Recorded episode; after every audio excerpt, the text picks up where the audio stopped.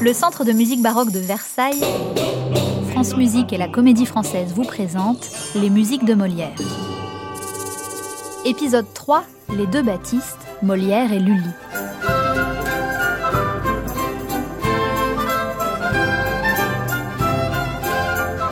L'un règne sur la musique, l'autre sur le théâtre. Pendant dix ans, les deux protégés de Louis XIV vont former un duo de choc. Tandis que Molière devient le dramaturge favori du roi, le fougueux Lully s'impose comme son compositeur de prédilection. L'amitié des deux artistes fut aussi sincère que féconde. Molière, grand amateur de pitrerie, interpelle volontiers son complice. Lully Lully Lully Fais-nous rire Et le musicien ne se fait pas prier. La première de Monsieur de Poursognac au château de Chambord le 6 octobre 1669 a été mémorable. Écoutez un peu ce à quoi nous avons assisté hier soir. Ah. Molière, costumé, était sur scène. Lully, dans la fosse, au clavecin. Les deux compères dialoguaient, dansaient, en rajoutaient, jusqu'à ce que Lully s'esclaffe et s'écroule sur son instrument qui s'est brisé sous son poids. Éclat de rire général, nous n'en pouvions plus, tout le monde se tenait les côtes. Et Molière Molière, Molière d'en rajouter, déchaîné comme à son habitude. Le roi pleurait de rire et la cour avec. C'est que le Parisien et le Florentin ont partagé le même caractère jovial, un amour commun de la comédie et un sens aiguisé du spectacle. Lorsque Louis XIV prend sous son aile la troupe de Molière, au début des années 1660, un musicien italien l'enchante au même moment par ses talents de violoniste et de danseur. Il s'appelle Giambattista Lully. Repéré en Italie, il est introduit à la cour de France comme valet de chambre à l'âge de 14 ans. Formé à la musique, il devient en 1661 le surintendant de la musique de la chambre du jeune Louis XIV. Cette année-là, Lully a 30 ans, il est naturalisé français et collabore pour la première fois avec Molière, de 10 ans son aîné, pour la création de la comédie-ballet Les Fâcheux à Vaux-le-Vicomte. La fameuse soirée, bien trop fastueuse au goût du roi, va précipiter la chute du ministre Fouquet. Mais c'est une autre histoire. La partition des Fâcheux est confiée à Pierre Beauchamp, qui est non seulement danseur de talent, mais aussi compositeur. Lully, lui, ne fait qu'une petite apparition, il compose la musique d'une courante, chantée et dansée par Lisandre, alias Molière. Un coup d'essai qui a fait mouche dans l'oreille du comédien, dans sa pièce, il s'adresse directement à Lully.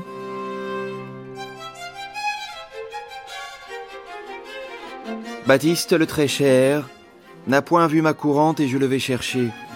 Nous avons pour les airs de grande sympathie et je veux le prier d'y faire des parties. Encouragés par Louis XIV, les deux Baptistes, comme les appellera Madame de Sévigné, vont bientôt devenir les as du divertissement royal.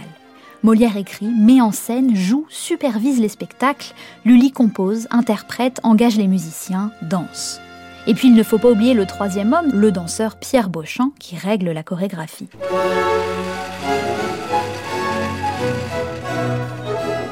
Mon cher Lully, mon cher Beauchamp, nous n'avons que quelques semaines. Baptiste, nous allons reprendre le thème de votre ballet L'amour malade. Et je propose cette fois un amour médecin. Je crois que vous avez déjà un prologue de prêt. Parfait. Je m'attelle au vers des intermèdes chantés que vous pourrez mettre en musique. Nous attaquerons les répétitions avec les danseurs hmm, dans une quinzaine.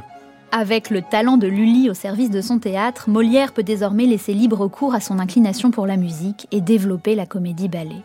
Dans Les Fâcheux, les intermèdes musicaux et dansés étaient encore relativement discrets et n'intervenaient que lors des entr'actes de la pièce, où une série de fâcheux personnages empêchait les deux amants d'être réunis. Mais avec le mariage forcé, trois ans plus tard, c'est une autre affaire. Les spectateurs ont droit à une ouverture instrumentale et vocale, à des récits chantés en duo et en trio qui interviennent dans le cours de la pièce, et puis la danse occupe une place de choix.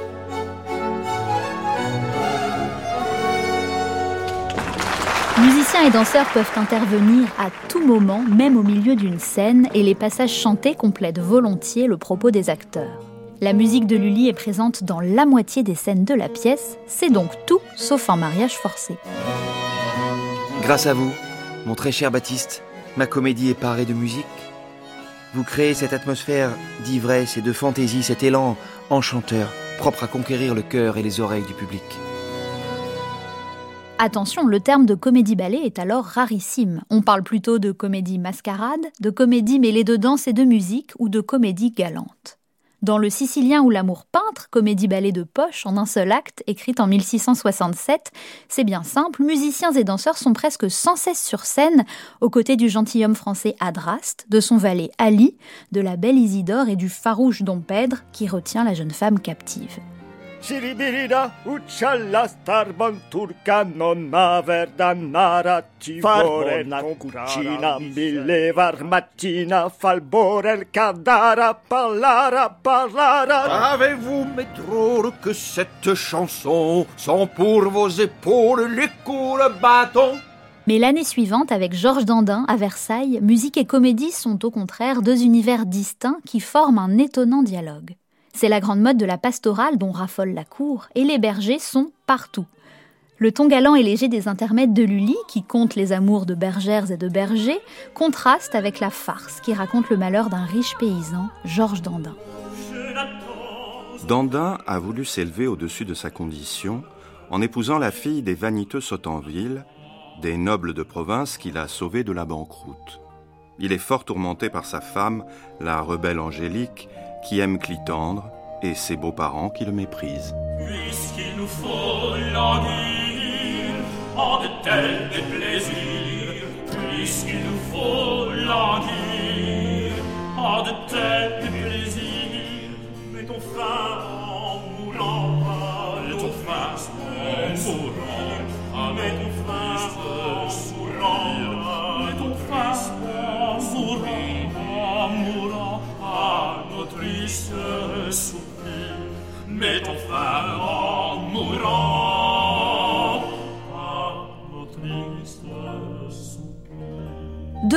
bien distincts cohabitent sur scène. Pourtant, les amours des bergers sont comme un écho à la solitude de Georges Dandin. Encore une fois, Molière ne tarit pas d'éloges sur la musique de son collègue. Il est assuré, au sentiment des connaisseurs qui ont vu la répétition, que Lully n'a jamais rien fait de plus beau, soit pour la musique, soit pour les danses, et que tout y brille d'invention.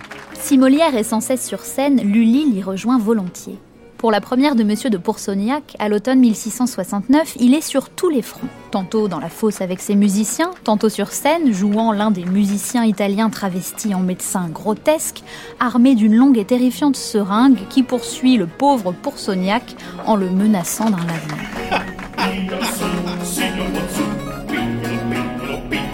Chaque nouveau spectacle est l'occasion pour les deux artistes de varier et d'enrichir la formule de la comédie-ballet. Jusqu'au sommet de leur collaboration à l'automne suivant, l'histoire d'un bourgeois qui veut se faire plus gentilhomme que les gentilshommes, un festival burlesque à souhait de comédie, de danse, de musique et de costumes éclatants. Une apothéose. J'ai ouï dire que le roi a réclamé une nouvelle pièce à Molière et Lully. Une turquerie, forcément, puisque Soliman Aga, l'émissaire du Grand Turc, a terminé sa visite. Il vient d'embarquer à Toulon pour rejoindre euh, Constantinople. On dit que le roi veut absolument se venger de son outrecuidance. Le luxe déployé pour sa venue n'aurait pas impressionné le Turc. Mais pas du tout, monsieur. Je peux vous assurer que cet ambassadeur a surtout bien fait rire la cour. Quelle manière Quelles remarques incongrues Nous verrons bientôt ce que nous préparent messieurs Molière et Lully. Molière prend la plume et opte pour un sujet où l'on rira de sa cible favorite, les bourgeois, mais avec un parfum d'exotisme. La musique sera de tous les instants. Nous sommes le 14 octobre 1670 et c'est la première, à Chambord, du bourgeois gentilhomme.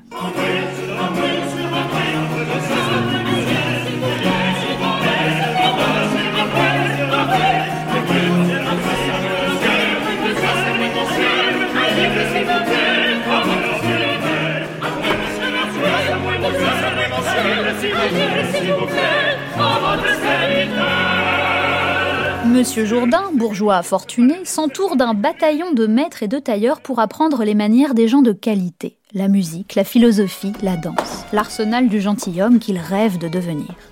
Oh, les menuets sont ma danse, et je veux que vous me les voyez danser. Allons, allons, mon maître. Un chapeau, monsieur, s'il vous plaît. La la la la la la la la la la la en cadence, s'il vous plaît. La la la la la à jambe droite. Non, ne remue point tant les épaules. Alors, alors vos deux bras sont estropiés. La la la la. Haussez la tête. Tournez la pointe du pied en dehors. Là, là, là, là, là, là. Oh, dressez votre corps. Sa fille Lucille aime Cléonte, mais Jourdain, bien sûr, s'oppose à leur union. Qu'à cela ne tienne, le jeune homme décide de jouer le jeu des rêves de noblesse de Jourdain et se fait passer pour le fils du grand turc. Fils du grand turc Oui. Et il veut être votre gendre. Gendre? Fils du grand turc Le fils du grand turc, votre gendre. Comme je le fus voir et que j'entends parfaitement sa langue, il s'entretint avec moi. Et après quelques autres discours, il me dit Acham jidelum usere C'est-à-dire, euh, n'as-tu point vu une jeune, belle personne qui est la fille de Monsieur Jourdain, gentilhomme parisien? Le fils du grand turc dit cela de moi. Ce brave Jourdain, au comble de la béatitude, est promu grand mamamouchi lors d'un réjouissant simulacre de cérémonie turque qui permet au passage aux deux jeunes gens de s'unir enfin. Tazir, Tazir, Tazir, Tazir. Quel succès, mon cher Baptiste C'est un triomphe Molière et Lully sont au sommet de leur art. Mais pas de répit pour autant. Moins de trois mois après la création du bourgeois gentilhomme, ils offrent à la cour, en janvier 1671, une flamboyante tragédie ballet. Psyché. Tu as entendu la nouvelle? Le roi veut rouvrir la salle des machines, il nous demande une tragédie ballet L'immense salle des Tuileries? Mais elle n'a pas servi Depuis depuis... dix ans Pour le mariage du roi L'acoustique est terrible. Il faudra faire avec. Pensons un peu aux machines. Oh, du grand spectacle en perspective. Il va nous falloir une armée de machinistes. On en parlera dans tout le royaume. Et le roi est prêt à y mettre le prix? À nous de jouer.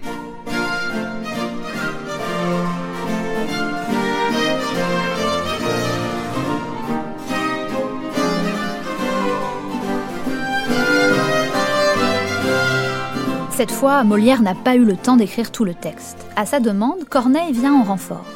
Lully compose la musique et on ne change pas une équipe qui gagne, Beauchamp règle les parties dansées. C'est donc une œuvre à plusieurs mains, plus que jamais composite, qui est donnée le 17 janvier avec sur scène la crème des artistes. La représentation dure 5 heures et lors du dernier intermède, plus de 300 personnes apparaissent suspendues dans les airs. Une prouesse technique. Malgré le coût faramineux de cette pièce mastodonte, Molière n'hésite pas et programme Psyché au théâtre du Palais Royal. Il a fait réaménager sa salle à grands frais en creusant notamment une fosse pour les musiciens. Le retour sur investissement ne se fait pas attendre. C'est un triomphe, du jamais vu. 83 représentations et plus de 57 000 livres de recettes. C'est le plus grand succès de la troupe.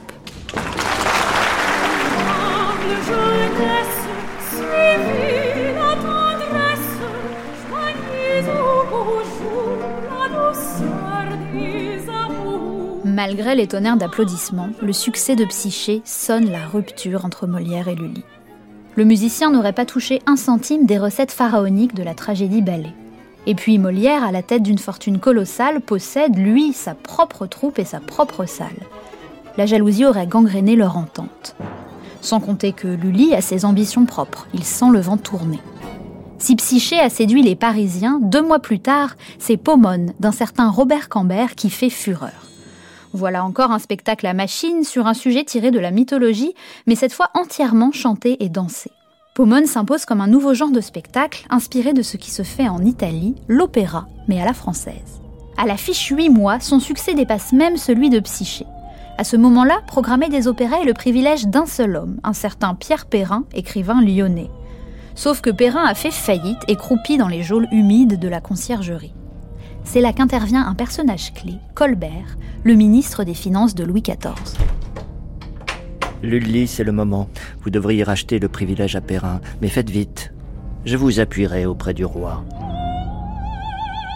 C'est chose faite en mars. Grâce à la signature royale, le surintendant a désormais les pleins pouvoirs sur la vie musicale parisienne qu'il peut contrôler et museler pour mieux imposer sa grande invention, la tragédie lyrique. Pour certains, Molière nourrissait l'espoir de racheter lui-même le privilège de l'opéra et d'y associer son musicien. Ce n'est bien sûr qu'une hypothèse. Difficile de croire que Molière, homme de théâtre jusqu'au bout des ongles, voulait donner la primauté à la musique. Le dramaturge tenait à cette forme de spectacle où comédie parlée, musique et danse voisinent dans un joyeux mélange. Lully, lui, songeait déjà à des œuvres scéniques où tout serait musique.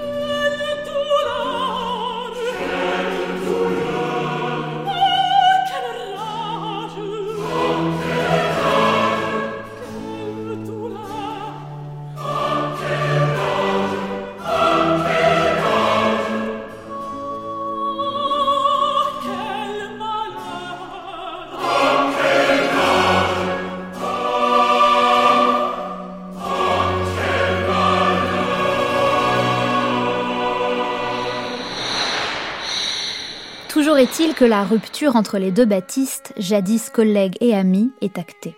Chacun va désormais son chemin, l'un du côté de l'opéra, l'autre au théâtre. Dans le quatrième épisode, plongeons-nous dans ce qu'était vraiment la vie théâtrale dans le Paris de Molière.